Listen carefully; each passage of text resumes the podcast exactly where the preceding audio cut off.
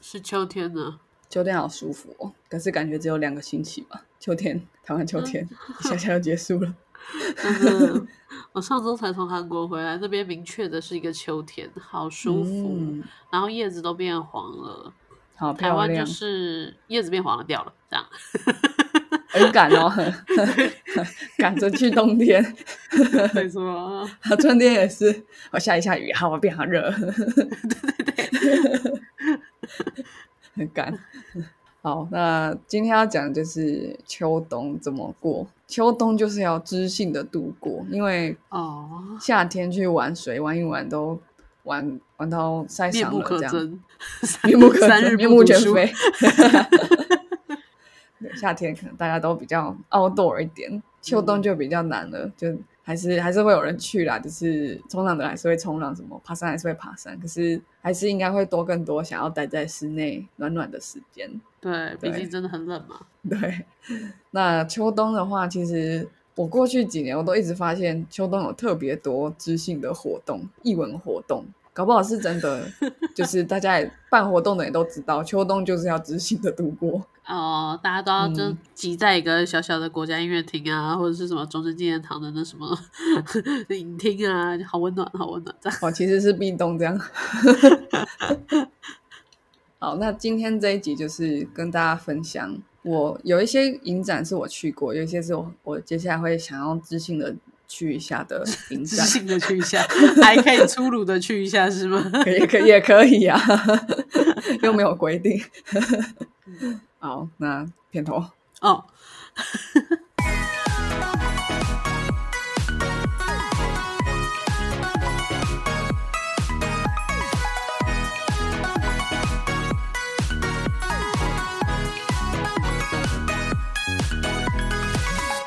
我不知道我老的时候世界会不会爆炸，但我知道，哦天哪！你知道什么？但我知道，再不说出来的话，我就要爆炸了。有的话吗？有啦，有，我是 Alex。我是轩。好，我们今天是怎样啊？秋冬到了，大家都累个。没错，冬眠嘛，冬眠嘛。啊，对对逃开不回来啊！我的猫咪已经开始每天都在睡觉了。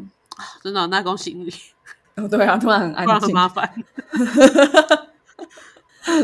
好，那嗯就是每年的九月、十月开始，会一连串有很多影展。然后我觉得影展最棒的就是让你可以看到平常电影院不会播的电影。对，没错，嗯而且十月有我最喜欢的游行。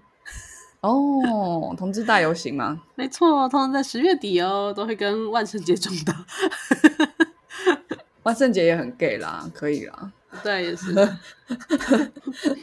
对，然后嗯，我要跟大家分享的影展就是有一些也蛮小众的，所以我觉得应该蛮特别的。然后我会分两个部分，一个是已经结束或即将结束的影展，那意用意就是明年大家还可以再听一次这一集，然后可以去那些影展。我们现在先为明年做一个预告哈。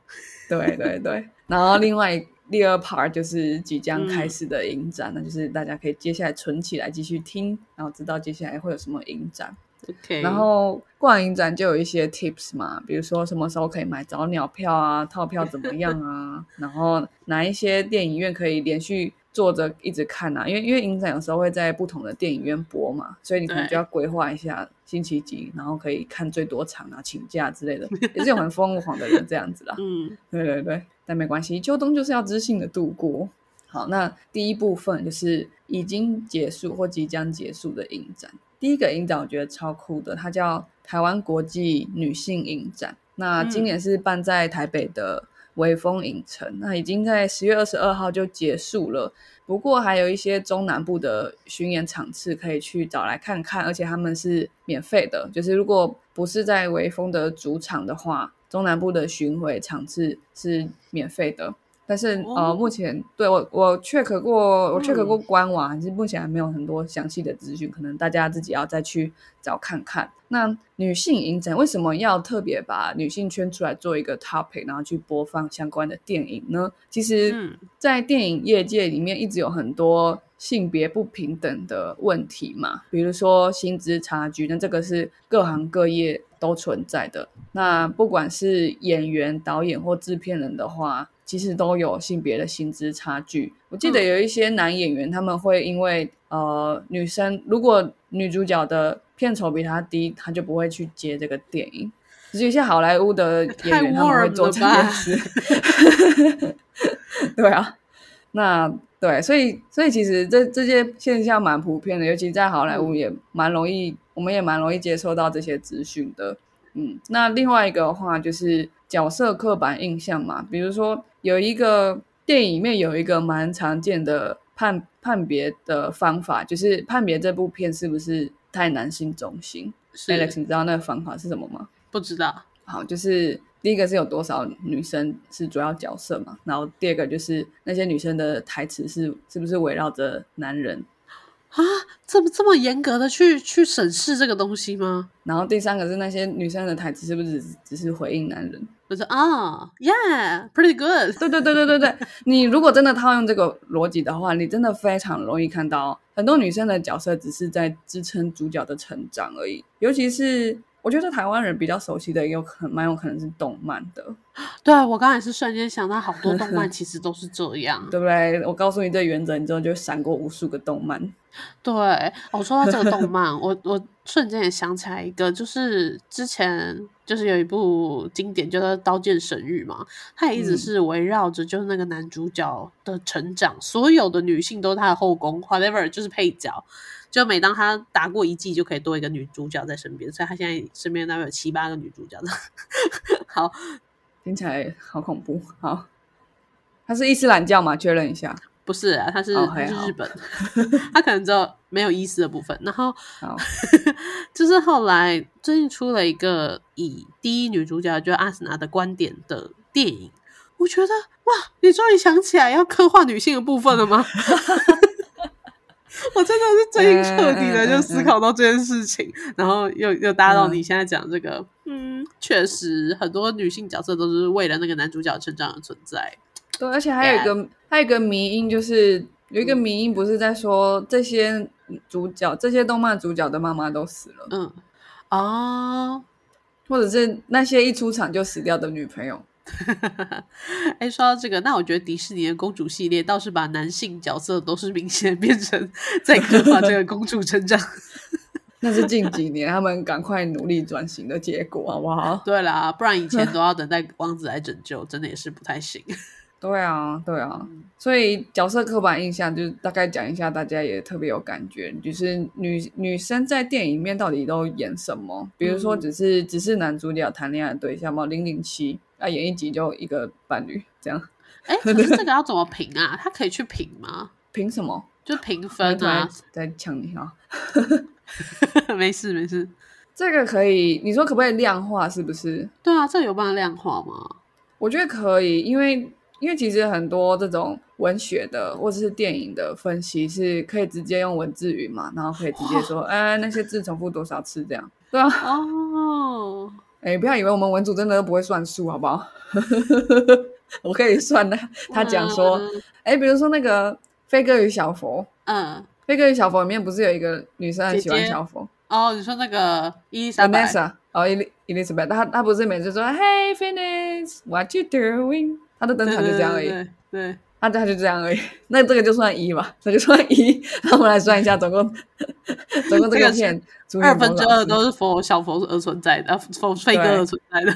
对，你看，你像那个飞哥与小佛主角就是一对兄弟，然后做科学，哇哦！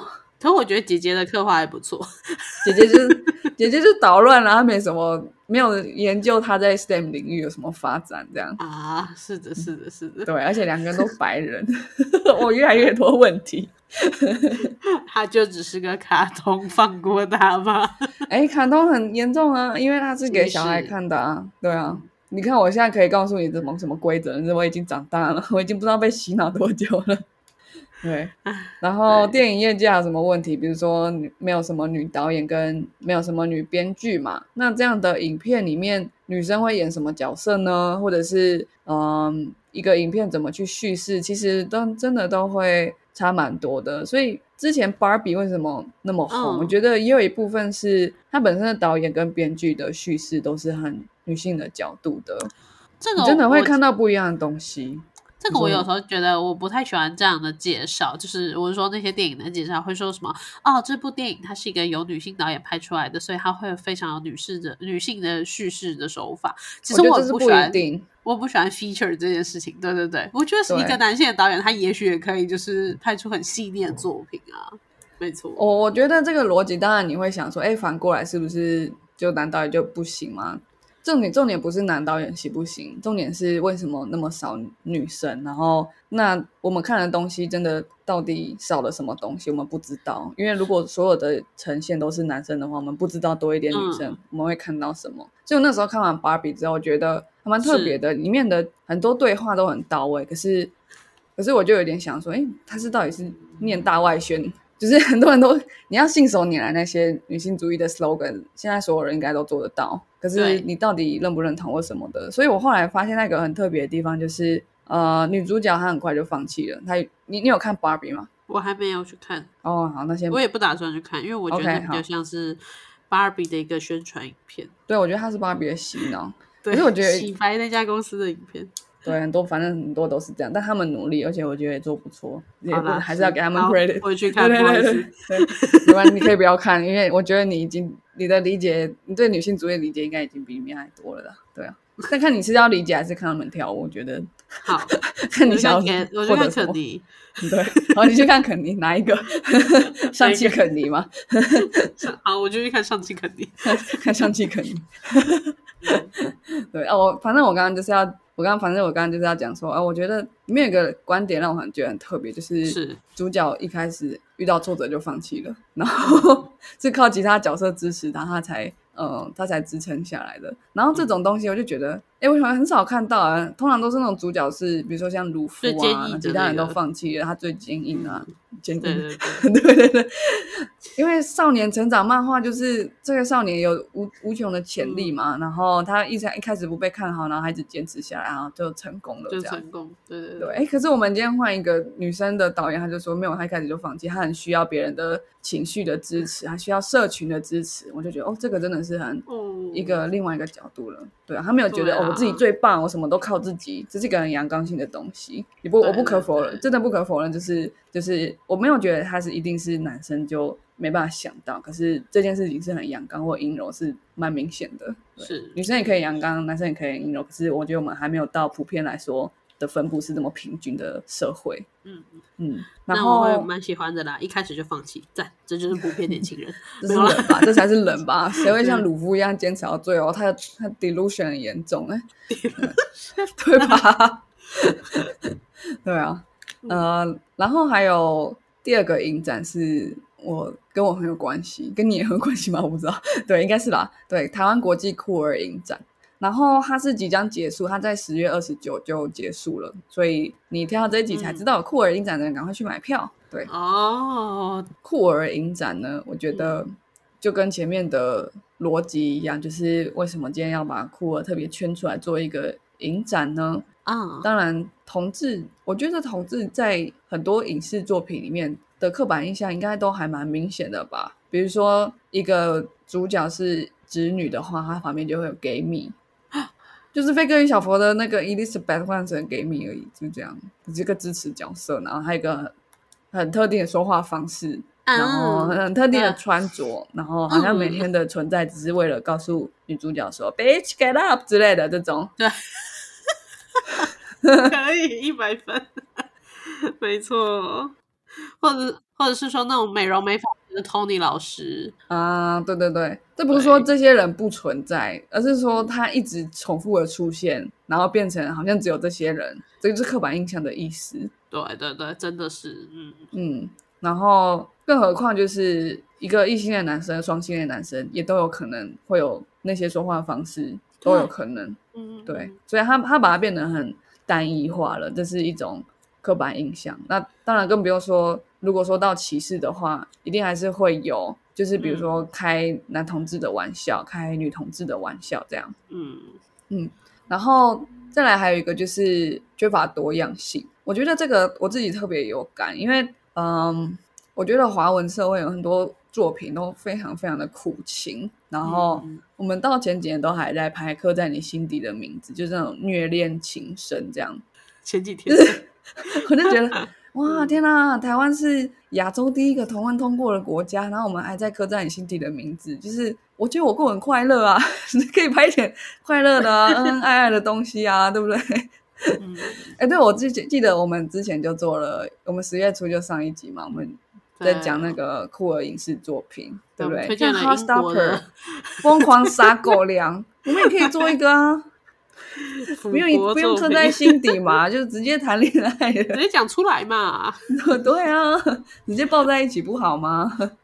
对，就是嗯多样性啦，就是这些叙事到底到底同志在一个社会里面，还是一直在挣扎在苦情里面，还是我们也会有一些成家生子的压力，然后甚至不一定是同志啊，就是性少数的、的影片呢，或者是其他的不同亲密关系的存在，这些东西都是存在的。可是好像在主流的影视作品，即使想要把酷儿放进去好了，他可能就放一个跨性别的，比如说《航海王》里面有人妖岛，他可能就人妖岛真的我觉得不 OK。我当时一直在想的是，如果嗯我继续延续我以前小时候想要做一个就是那种轻小说的作者的话，那我嗯要写一个轻小说，然后就是就是他也打败了魔王，然后最后发现就平淡的叙述说哦，然后这个勇者他可能就是个 gay，我觉得就没有这种作品。哦，就是很淡的把这个元素放进去，然后它就是很自然，就像是这个勇者是一个女的一样，就是一个很自然的事情。可是好像没有，大家都会特别把这一点放大，我觉得这样就有点 too much。所以我才特别喜欢我们介绍库尔的影视作品那一集，我们嗯。讲一个辛普森做的，辛普森制作人做的那个，就是他讲的是女主角成长故事，可是后来就哦，他就跟一个人鱼公主谈恋爱了，对他也没说啊，我发现我是 lesbian 或者是，bisexual 之类的，要还要没有。心理的那个什么，就是牵扯啊，然后爸妈还要跟你反对啊，离家出走就不需要，他就是很淡、很正常的一件事情。对啊，但也有可能是他在辛普森世界，他在一个魔法世界里面，没有人在乎。什么是什么是呃 norm，没有没有任何一件事情是 norm。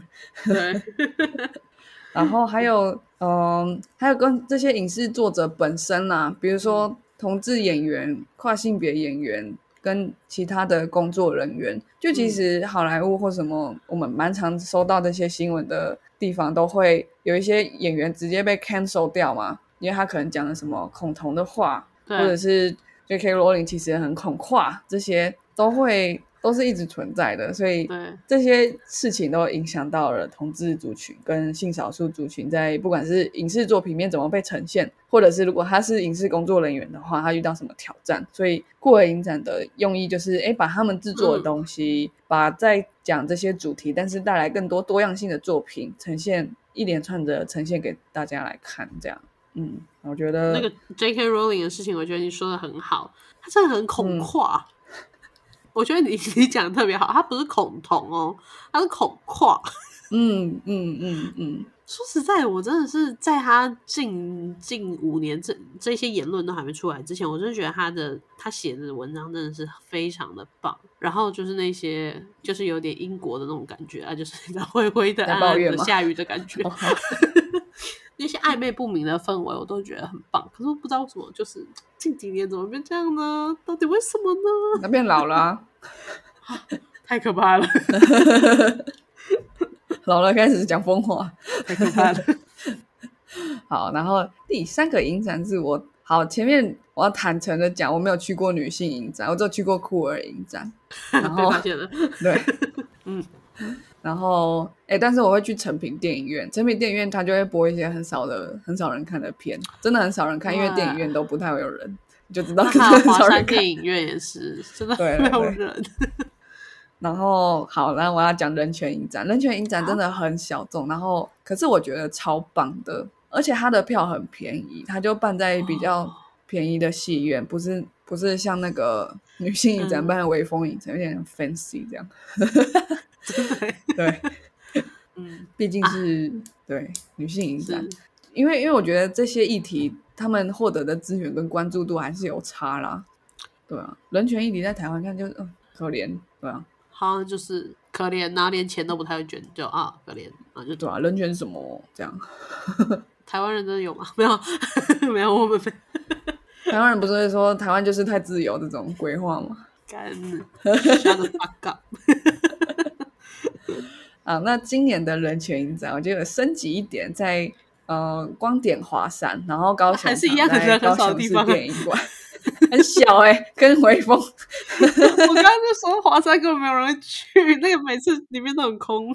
我跟你说已经有升级，你记不记得那种高中的时候会去什么联谊，然后就可以包下来的电影院，那么小的那种？哦，然后还有嗯那个什么两两部片一起播，对，就是人权影展更一更以前是搬在西门町那些很小或者有一点大但是很旧的电影厅，哦，所以我觉得好哇，今年在华山呢，这样。升级哦，对。那也一样，也是十月一号就结束了。不过目前还是有一些聚落串联的放映活动，可以去查查看。就是可能有些咖啡厅啊或什么，他们会播呃片单里面的片这样。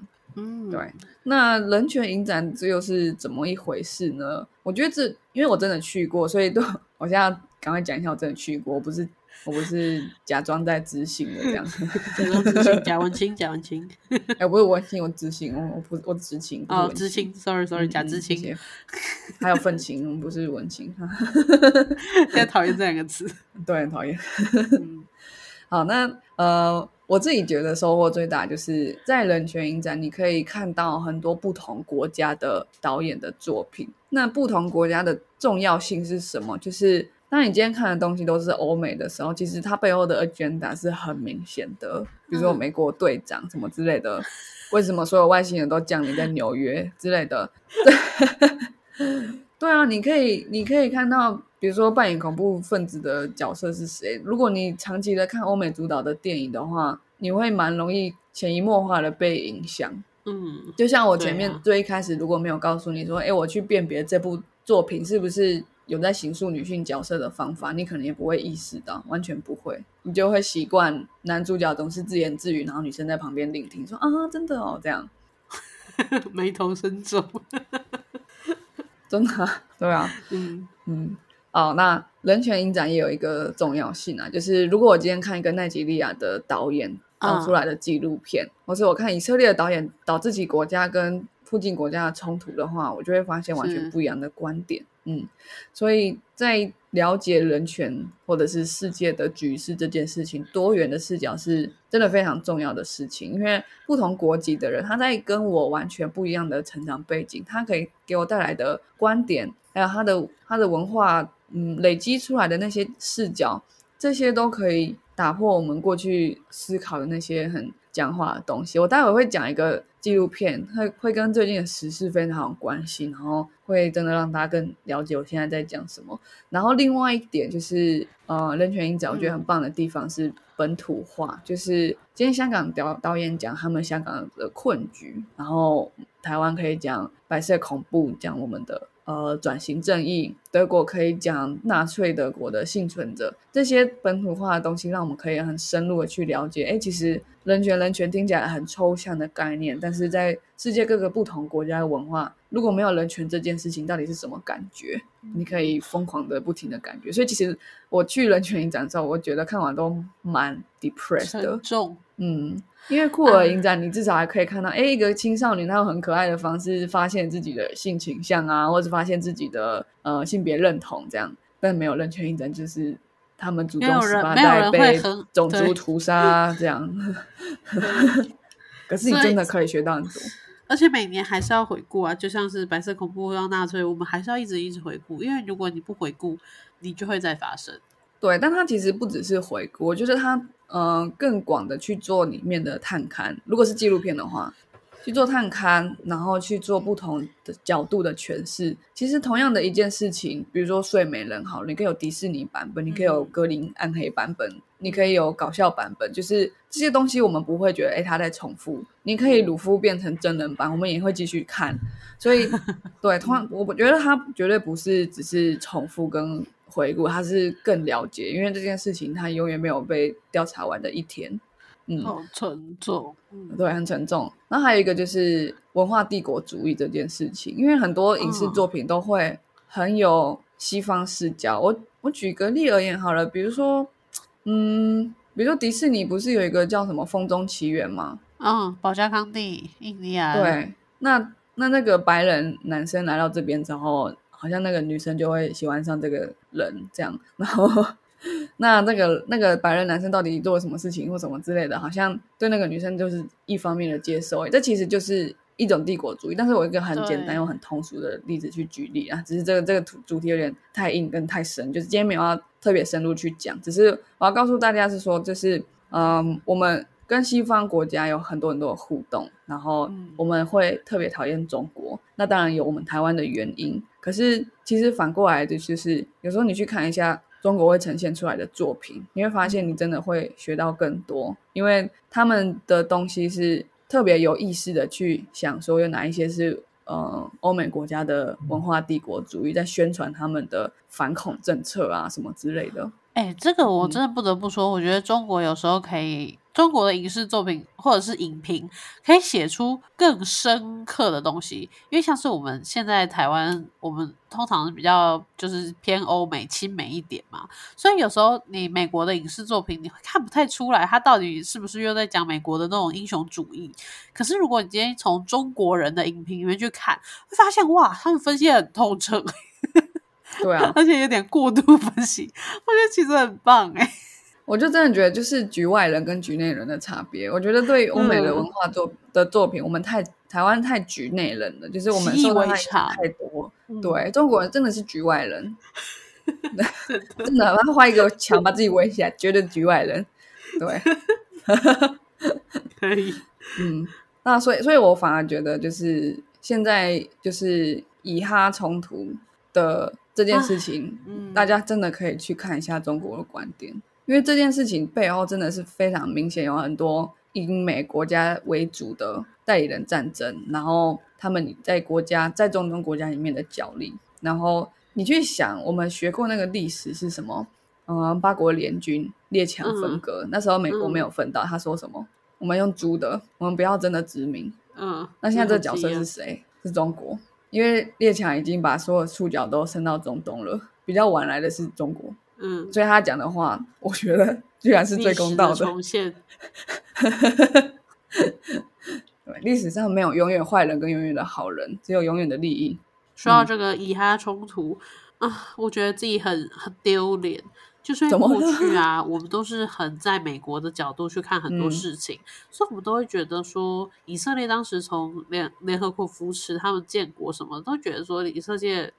很正确啊，都是就是巴或哈，就是很很无脑的一直在攻击，就是很他们是很粗鲁的人。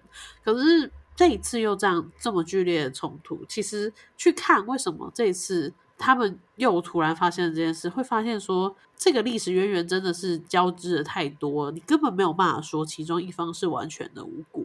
对我接下来要分享就是完全就是你要讲，对，就是不好意思，我 五年哎五六年前去人权影展的时候，他还在奇奇怪怪电影院的时候，嗯，有一部电影叫《The Gatekeepers》，它是一个呃以色列导演的纪录片，他就是直接去访谈以色列前六位呃情报机构的首长，他直接去访谈他们，说你们的反恐政策，然后你们实际执行过的事情。嗯，对，那部片超沉重，而且因为他们也没有到特别要露脸，所以有很多东西是电脑模拟的，而且那些打打恐怖所谓恐怖主义、恐怖组织的战争的画面，很多都是就是战争一样，所以它很多是那种空拍图、电脑模拟图。然后，可是他们今天在轰炸的是一整个村落。一整个 building。所以你看到那张图，然后你看到那些首长用一个很平淡的语调说这里有平民，可是什么恐怖分子在里面，什么之类的，这个程度是不是我们可以接受的？里面有多少以色列人？这样，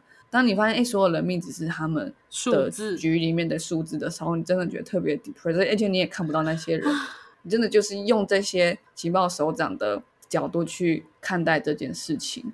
是我们连世纪帝国要 close 掉一个人的生命都会觉得有点难过了。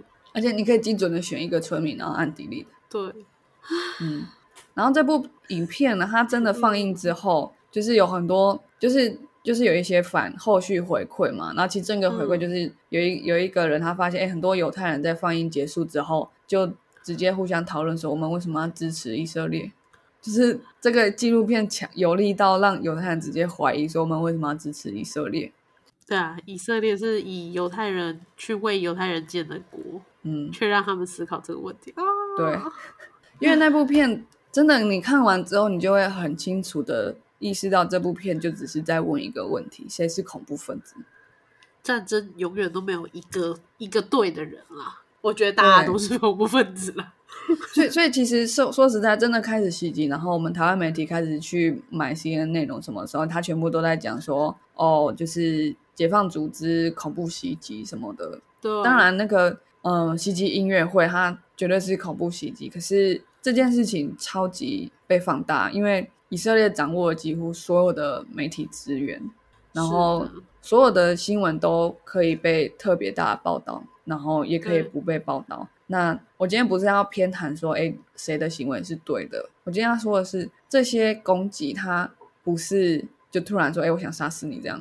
对对，说实在，现在的现在的媒体叙事都已经变得很像这样，就哎，突然被打了，以色列死了很多人，对，这怎么可能是这样？大家应该都会多少怀疑一下吧？对啊，我我那一天就是我再一次的，就是认知我们被呃一个一个角度过度洗脑。就是我那天就是看到一个 Twitter 的影片，他就是说，就是诶，哈马斯他们把以色列的军人或者是平民，然后之后就是把他们的尸体，然后拖着游街，让所有的巴就是可以巴勒斯坦人，对巴勒斯坦人就是可以去攻击这些尸体，就是泄恨这样子。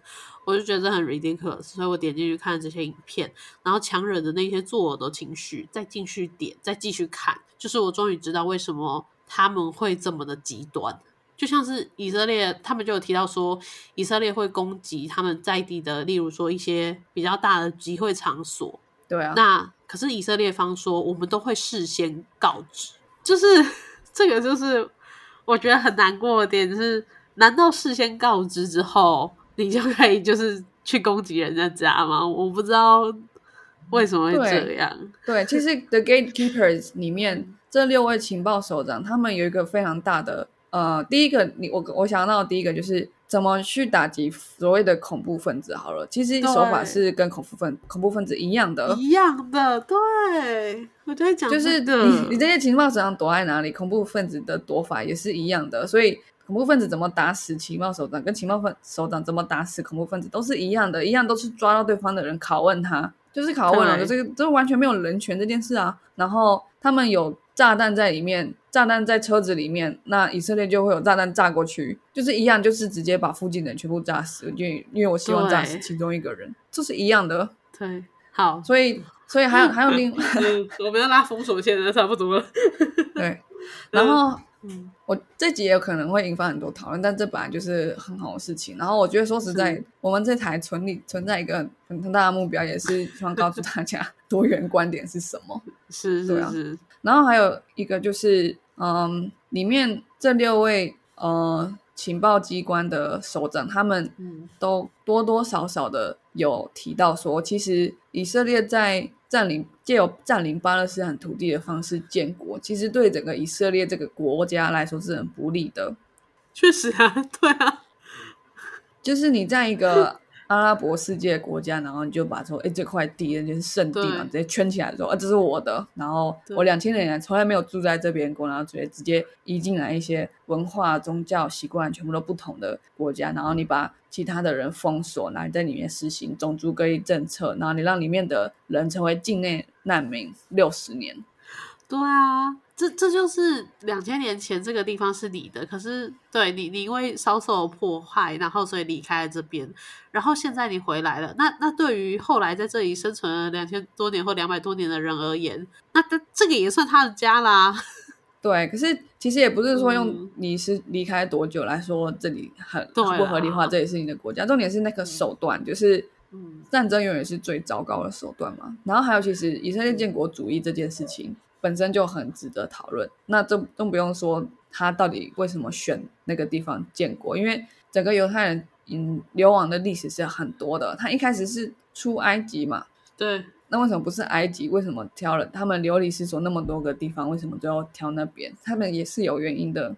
啊，对好，好这个这个问题就很心机了。所以这些事情我们全部都没有思考过，我甚至都没有把握可以把所有的资讯都公正的总对带给大家嗯，对。但我只能告诉大家，我们现在在台湾可以接受到资讯肯定是不公正的。所以即使我今天想要把它调回来一点，我讲的东西可能没有到那么完全或者更全面的话，我觉得、嗯我觉得都会是带给大家一个思考的方向。嗯，对如果你知道更多，也欢迎我们的朋友可以在下面就是补充给我们这些不同的资讯。对，所以那所以你看，就是人权影展，光是一部片，你就可以带到一个很深很深的议题。是是，嗯，而且这些片是绝对没什么商业价值，你是真的只能在影展里面看到。对啊，小小的电影院，对，嗯可是可是他们影展还有一个很特别的地方，就是放映结束之后会有座谈会，然后蛮容易都会是邀请到导演啊或是编剧来分享的。嗯嗯嗯，对哎，我其实有去过女性影展，好，我突然想起来，因为 讲到映后座谈会，因为讲到映后座谈会，好，我有参加女性影展一个映后座谈会，那部片是超级酷的片，它呃它是俄语的片，那当然字幕是中文的，那他是在讲说一个在俄罗斯的女人她在家里面的生活，哦，嗯对，然后因为那个主角他本身，嗯、他本身的个性跟这部片的角色要形塑出来的性格是差很多的，就是所以呢，他就那个那个主角女主角她在准备要拍这部片的时候，导演啊跟所有的制作群就说：“哎，我们一个月都不要跟这个女生有任何的互动，让她一个月就是完全没有任何社会互动，然后。嗯。我们可以真的可以在那部片里面看到，就是一个一个女性在一个呃性别上女性对女性压迫很严重的地方，嗯，她没有其他的，对她几乎没有办法有其他的社交，因为因为其实有一些呃比较保守的社会，他们是哎女生就是只能在家里面，她可能甚至都没有自己的社交生活。嗯，可是那个跟演员的生活是不一样的，所以他们为了他让他进入这个角色，准备这个角色，就是说，哎，一个月不要任何的社会互动。真的会疯掉。所以你看，就是我今天要拍一个女性影展的会入选女性影展影片，那一开始就已经很不一样了，而且那个准备的过程都很不一样。下重本就是下重本啦，真的这个本太重重了吧？不知道他拍完有没有办法恢复他社交的能力。对啊，真的会有很多就是拍这种人权的或者是那种女性影展的演员，会因为拍了这种大片，所以久久平复不了。对然后这些片真的很、很难，是因为它的商业价值真的极低，根本没有人会去 看。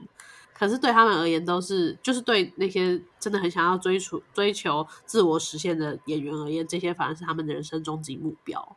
对，因为我那时候看完这部片，我就觉得说，哎、到底这种呃冰冷国家的这种冰冷感觉，到底怎么拍出来？就是他怎么是，可以都没有表情，可是却还是有剧情？嗯这很难吧？一个一个演员他没有表情，然后大家都只会觉得他在念台词而已吧？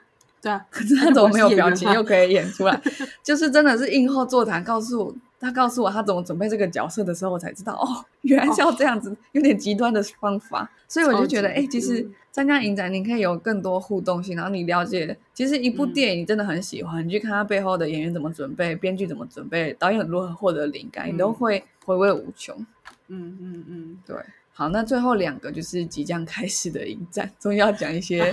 终于现在今年参加得到的了。没错，没错。嗯呃，要分享第一个是南方影展，南方影展是十一月四号到十三号。那我们前面就讲啊，办一个影展还有一个比较积极的目的嘛。那为什么叫南方影展呢？就是其实你看这些人权影展、酷儿影展或女性影展，他们虽然有一些南部场，但是主轴都还是放在台北，所以有很多呃译文的资源是集中在台北的，然后南部是相对匮乏的。那更何况其实呃北部的文化跟南部的文化是有差异的，对，所以北部的编剧、南部的编剧其实会不一样。就虽然台湾不是一个很大的国家，但是我们的发展还是蛮不同的、哦。我们没有说，嗯哎、所有的地区的人，所有县市的人讲的语言都一样。比如说讲台语好了，依然有依然腔，嗯然后有时候我也会听不懂这样，所以 我会听不懂，那不是所有字啊。对，那所以这有又有有感于此呢，就台南艺术大学音像学院学系的相关师生，他们就从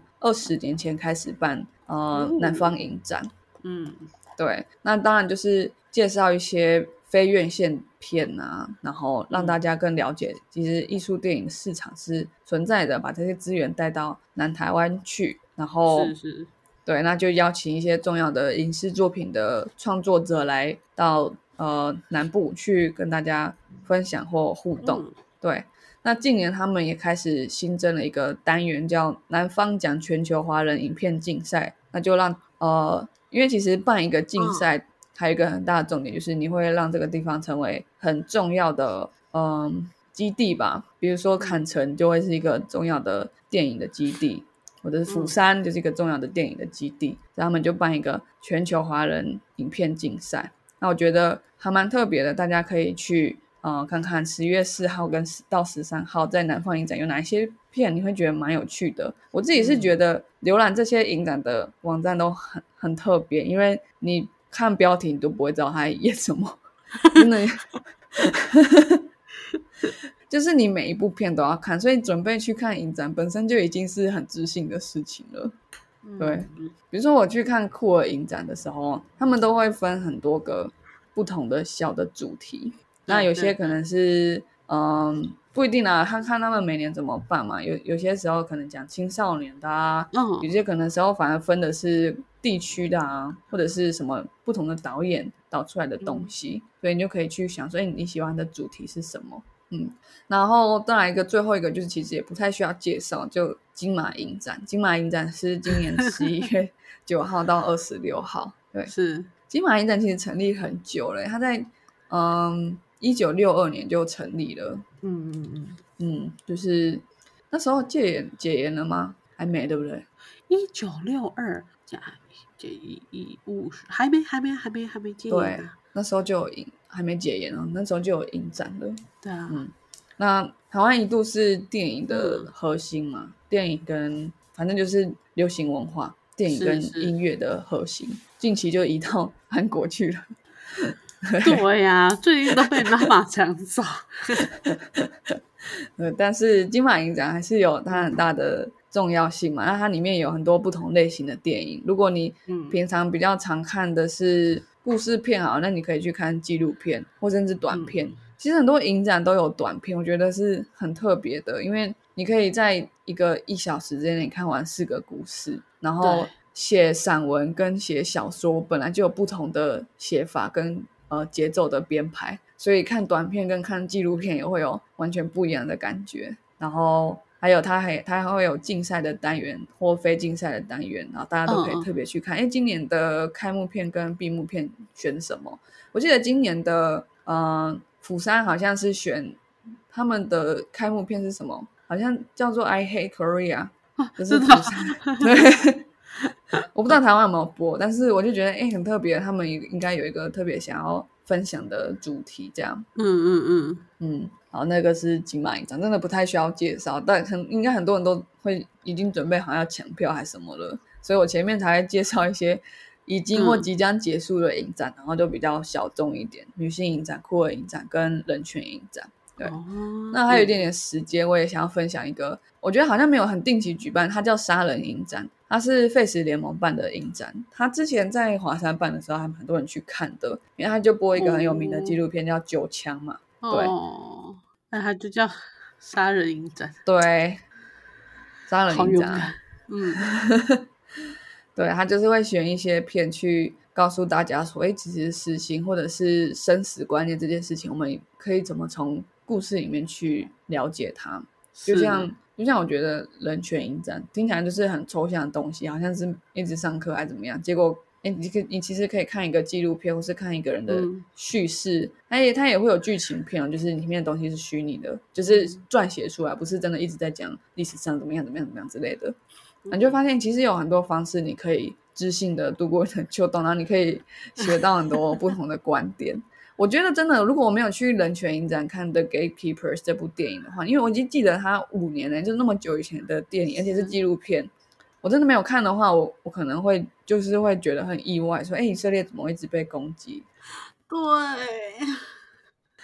对嘛？可是不可能啊！他他就是又不是台湾啊，一直被中国攻击，这样 不一样啊！对啊，台湾也有那个了 一些。对对对对对，好，所以所以我真的觉得其实。既然就是想要待在暖暖的室内的话，不妨去找一些这些影展来看，或者是刚好结束了，其实有一些纪录片上网也还是可以看得到，可以去找他们的片单，然后来了解一下。对，那最后还有一些其他的活动啊，比如说我自己，我自己秋冬的时候特别喜欢就是爵士音乐节，对，可能因为跟圣诞节有什么关系，我不知道为什么，反正秋冬的时候就会突然有很多爵士乐的演奏。对对对。还有那个电影主题曲的，在国家音乐厅最近也要举办了。对啊，对啊，好像真的秋冬特别多哎，真的很多啊！我觉得在国家音乐厅跟台中歌剧院，我都有去听过啊，嗯嗯嗯，对对对，国家音乐厅跟台中歌剧院，对，国家音乐厅真的很酷。然后我去国家音乐厅，我是去听那个 La La Land，可是坦白说，我觉得还好，你去听两次都觉得还好，就除非你可以坐在。看得到乐团的地方，不然如果你看电影的话，也不会特别的感觉。跟我木耳吧，我听不出来它是现场的，或是 或者是电影院播出来的这样。嗯，对。我很喜欢国家音乐厅啊，我觉得那里很棒。哎，国家歌剧院讲错，国家歌剧院。对对对，国家歌。对，那当然还有多什么跳蚤市场啊。然后我觉得还有一些很酷的是，但是要特别查一下，是台湾有很多呃外国移民的族群。他们会办特别的活动，文文化聚落的活动，然后你可以学到不同的文化。像我就有参加过土耳其的文化，就是对，就是土耳其的外交官，他们不算大使嘛，反正就是外交官的夫人来做土耳其的饺子给我们吃，我们就跟他学怎么做土耳其的饺子，然后就开始介绍这些。酱料怎么做啊？然后土耳其菜的特色是什么？然后土耳其菜 因为受到什么国家的影响，所以这个国家也有饺子，这个国家也有饺子。然后，但是饺子有哪里不同？就可以学一些冷知识。可是我觉得它不是，我觉得它真的不是没用的东西，它是一个充实你生活跟打开你视野的东西，然后会让你的你在。即使你在平常的生活里面好了，你都还是有机会不小心吃到一道土耳其菜，就突然想到说，哎，其实我知道这个这个酸酱怎么做，这个 sour cream 什么来的，然后什么国家也有 sour cream，你就突然突然很有谈资跟很有文化起来了。我觉得学学文化或是有一点知性累积的这些东西都是一样，他他第一个给你生活乐趣，然后是对，然后他他第二个是就是你你会用更不一样的世界。你会更不一样，呃，更不一样的角度去理解同样的世界。对啊，对对，以往我们都要出国才可以，就是理解各个国家很传统的一些文化，或者那个当当地人是怎么样怎么样的啊。可是现在我们都可以通过这些活动，就可以补充我们这些 文化素养。我觉得真的是很值得尝试的啦。对，而且其实说实在，你出国你不一定体会得到，哎，就是。不是很多住在国外的台湾人，其实也是都都跟讲中文的人混在一起嘛。对对对，但也没有说你在台湾就可以真的体会到那些文化，真的实际到当地还是会有不一样啦。但但是我觉得就是体验文化跟持续的学习，然后不用觉得学习就是一定要看书什么的，你看电影也可以学习。嗯，对。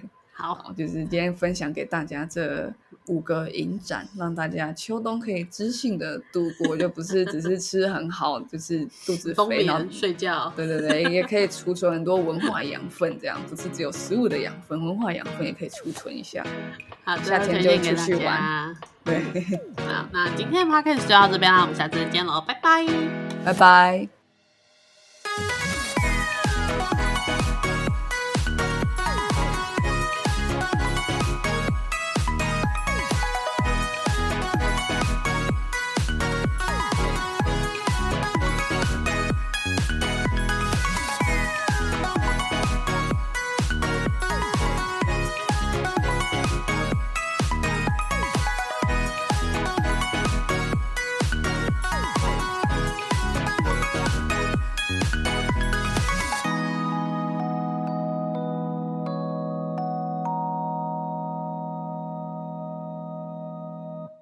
感谢收听到最后的你，现在立马按下关注并开启通知。也欢迎点击本集留言连结，让我们知道你的看法。如果你连这句话都听完了，是不是该关注我们啦？啊，如果你已经关注我们了，是不是该发了我们的 Instagram 啦？啊，那如果你已经发了我们的 Instagram，是不是该赞助我们啦？啊，如果已经赞助我们了，那我们谢谢你啦，拜拜。